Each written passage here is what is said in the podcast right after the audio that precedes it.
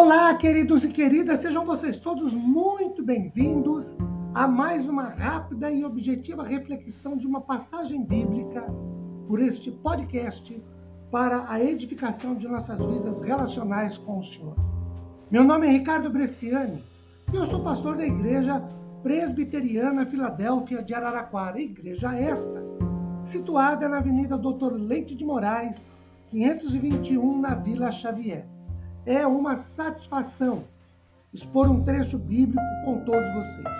Hoje, leiamos Tiago, capítulo de número 5, e os versículos de 7 a 12, à medida da exposição farei Queridos, quando os problemas aparecem, via de regra, algumas pessoas perdem a paciência, a calma, o sossego. Mesmo aqueles que são calmos, que são tranquilos, em circunstâncias normais, diante das crises, passam a lamentar o passado e até duvidar do futuro.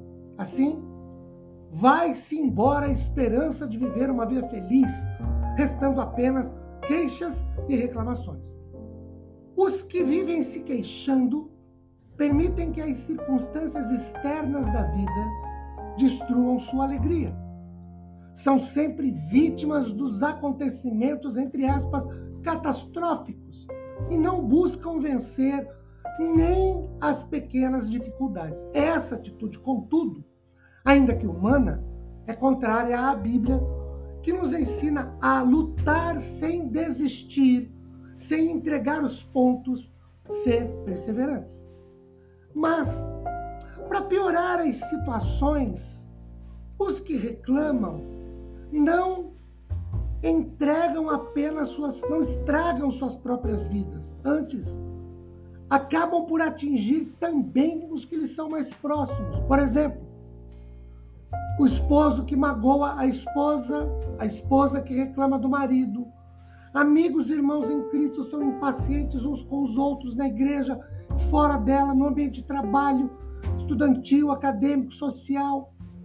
Tudo isso porque o que se esperava não deu certo, não aconteceu como programado. Aí a reclamação, a choradeira.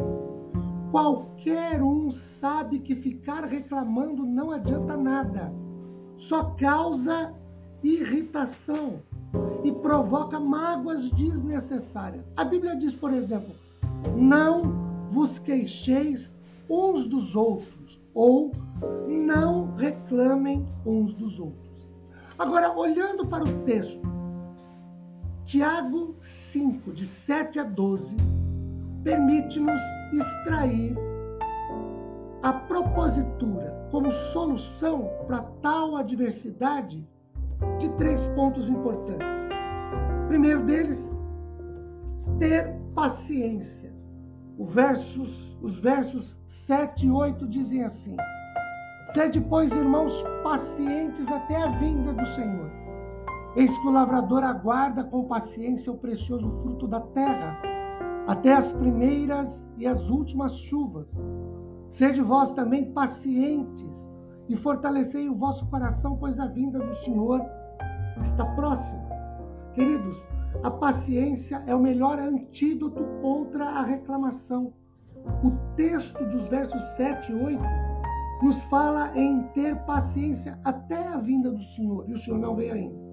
Segundo, fortalecer o coração. O verso 8 diz: Fortalecei o vosso coração. Ter o coração, no caso, a fé, a vida de compromisso com o Senhor sendo fortalecida e sendo forte. Terceiro, ter os profetas como referência. O verso 10 nos diz: Irmãos, tomai por modelo no, no sofrimento e na, e na paciência os profetas, os quais falaram em nome do Senhor. Esses servos de Deus do passado devem nos servir de modelo. Quanto ao sofrimento, visto que sofreram porque falaram da parte do Senhor, mas perseveraram e vencer. Para vencer a reclamação, o murmúrio, nós precisamos ter paciência, fortalecer o nosso coração e fé diante do Senhor e ter a palavra de Deus como referência. Que Ele nos abençoe com paz, consolo e conforto. Amém.